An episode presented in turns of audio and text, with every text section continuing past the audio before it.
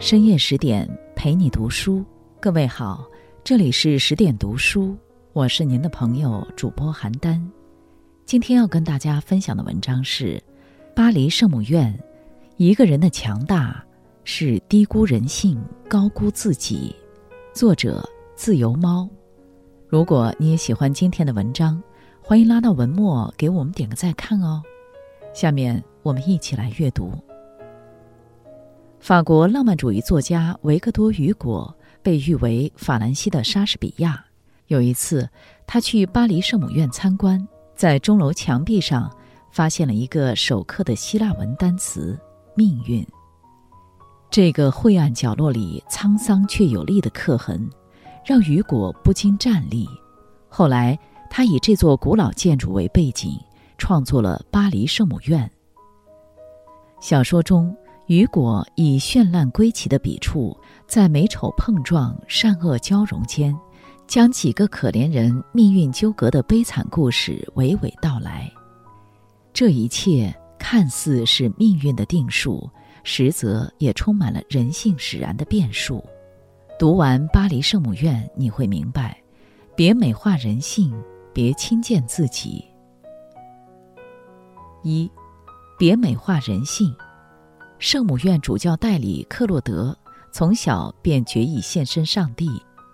父母双亡后，他独自抚养襁褓中的弟弟，后来更是出于怜悯收养样貌畸形的弃儿卡西莫多。他克己复礼的生活被突然出现在广场跳舞的埃及姑娘艾斯美拉达打乱。这位姑娘如天使般美艳动人。但在克洛德眼里，他却是撒旦派来引人堕落的魔鬼。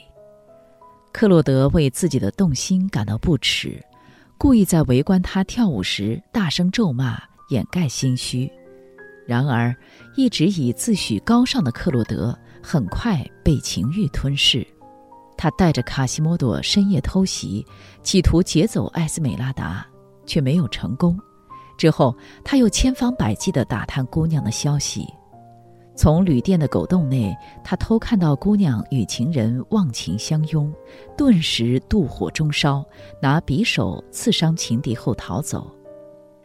艾斯美拉达被当成杀人犯审判，他却没有利用职务之便为可怜的姑娘开脱，而是前去地牢表明心意。克洛德告诉姑娘，自己可以救她，只要她接受自己这份甘下地狱的爱。但姑娘毅然拒绝，克洛德自尊受损，恼羞成怒。纵使心痛万分，他还是选择放任姑娘被绞刑。而卡西莫多横空出现，将艾斯美拉达救到圣母院中避难。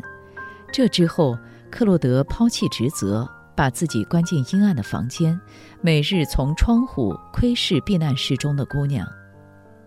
占有欲熊熊燃烧，煎烤着他的心。终于，他将姑娘劫出圣母院，痛哭流涕地恳求她的垂青，却再次遭到拒绝。他原形毕露，狂暴地压制住姑娘，逼迫她在死亡和委身自己间做出抉择。姑娘宁死不屈，克洛德彻底陷入疯狂，把得不到的心上人引上绞刑。克洛德半生都追逐和秉持神性。可当经历过爱而不得的痛苦，他才显露出自私残忍的本性。我们终归都是有血有肉的凡人，人性也许本善，但也一定有瑕疵。《罪与罚》中曾写道：“人能从洁白里拷打出罪恶，也能从罪恶中拷打出洁白。人生来就踩在光与影的交界线上。”根据经历和抉择左右摇摆，有人遭生活搓磨，但坚持向善生长；亦有人稍加诱惑，便坠入恶的深渊。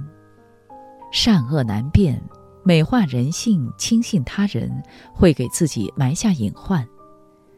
人心莫测，考验人性，就是引诱沉睡的魔鬼最终引火自焚。行走世间。别过度美化人性，别轻易考验人性。二，别高估爱情。艾斯美拉达是一个孤儿，找到父母是他一直以来的心愿。丑陋野蛮的卡西莫多袭击他时，高大英俊的巡逻队队长福比斯救下了他。从此，这个白马王子的身影刻进了少女的脑海。在旅店，老于情事的福比斯对他展开甜言蜜语的猛烈攻势。半生漂泊的少女情窦初开，以为爱就是一切。她热切地同福比斯说：“既然您爱我。”那您就是我的母亲。然而，克洛德出现刺伤福比斯，艾斯美拉达在惊吓中昏倒。醒来后，他被冠以杀人的罪名。他不顾给自己辩白，却一直牵挂着福比斯的生死。终于，他在广场等待绞刑时，看见了站在房屋阳台上的福比斯。他激动得浑身颤抖。大声叫喊着那个念叨了无数次的名字。然而，他的意中人挽着身边美丽的未婚妻，匆匆进屋，关上了阳台的落地窗。被卡西莫多救下后，艾斯美拉达整日在避难室内辗转反侧，他不断在心里为福比斯开脱，用漏洞百出的借口宽慰自己。后来，艾斯美拉达被克洛德从圣母院劫走，又一次即将走向绞刑。在意外相认的生母隐修婆的帮助下，他躲过了骑兵的盘问。他本有机会顺利逃脱，在别处做回那个美丽自由的舞女。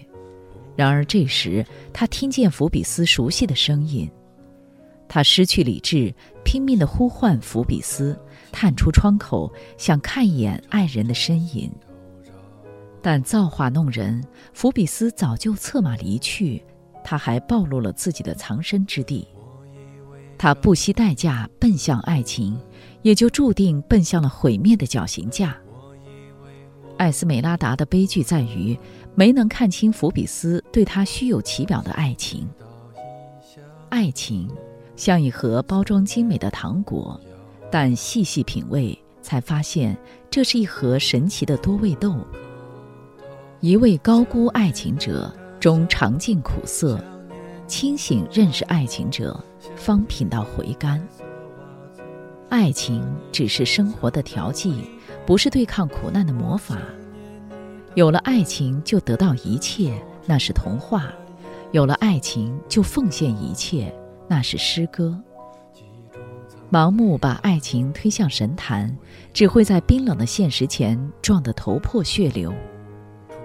村上春树曾说：“两个人在一起最好的状态，大概就是深情而不纠缠。怀揣太多的希冀，给予太多的热忱，难免会计较，会纠缠。不如就把深情藏于心底，懂经营，不依赖，彼此成全。”三。别轻贱自己。卡西莫多天生独眼、驼背、跛足，后来又因敲钟成为聋子。他生来就受尽世人的白眼和唾骂，却对养育他的克洛德温顺而忠诚。听从养父命令，他夜袭艾斯美拉达，却惨遭抓捕，被绑起来在烈日下示众。然而，任凭他如何哀求喝水，周围人都只是不断嘲讽着向他扔石子。这时，他袭击过的艾斯美拉达分开黑压压的人群，带着明媚的光，将水壶递到他唇边。从他丑陋的独眼里流下豆大的泪珠，他爱上了这位姑娘。把艾斯美拉达救到圣母院后，卡西莫多把她放在心间。小心翼翼的照料。为了替姑娘联系心上人，他忍着心酸，在寒风中呆呆的等了半个夜晚。但最终，他因为不想姑娘难过，没有揭露对方轻浮的嘴脸。面对姑娘一反常态的厉声责骂，他知趣的从姑娘面前消失，躲在暗处守护她。克洛德在得知艾斯美拉达被救后，曾前往圣母院塔楼避难室，企图轻薄她。卡西莫多及时控制住这位歹徒，然而很快他认出养父。他吓得连连后退，任克洛德对他拳打脚踢。在养父示意他滚蛋时，他跪到姑娘门口，把刀呈给克洛德，请他先杀掉自己。情急之下，艾斯美拉达夺过尖刀，指向克洛德，克洛德悻悻而逃。克洛德从圣母院劫走艾斯美拉达后，猜到真相的卡西莫多依旧踌躇地跟着克洛德，不敢上前讨要说法。直到见证这位昔日的教士死死盯住绞刑架上如落叶般摇晃的纤细姑娘，大声狂笑，他彻底呆住，确定眼前人早已化身魔鬼，因此奋力将克洛德推下钟楼。卡西莫多的卑微固然有命运不公的因素，但也是他对自己的看清，导致了他在关系中没有尊严。最后的爆发让他挣脱了束缚一生的枷锁，可惜为时已晚。轻贱自己是一个怪圈，害怕孤独，于是曲意迎合不喜欢的群体，蜷缩在别人施舍的点点温暖中；执着功名，于是卑躬屈膝的讨好位高者，还为他们讥讽的笑意沾沾自喜。但我们忽视了，任何事物都需要等价交换。自身不能提供高级价值，只一味放低姿态，就会被别人当作获取优越感的工具；而长期生活在被人看低的环境里，更难以正确认识自己，又何谈提升自己？大女主甄嬛有句名言：“人贵自重。”坚信自己配得上，努力修炼，小野菊也有盛放的夏天。帷幕拉下。有人趋于诱惑，暴露丑恶的本性；有人交付真心，却惨遭无情辜负；有人卑微一生，即使最后觉醒，也痛失所爱的一切。看尽书中人的痛苦与挣扎，不免感叹人性的莫测。真诚付出，也许换不来温柔相待；你要懂得降低期待。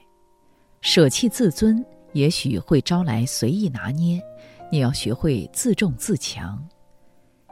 一个人的强大，从低估人性、高估自己开始。愿我们都能在命运波折中痛彻人心，洒脱去爱，活得体面。这篇文章我们就分享到这里。更多美文，请继续关注十点读书。也欢迎把我们推荐给您的朋友和家人，一起在阅读里成为更好的自己。我是邯郸，我在中国重庆向您问好。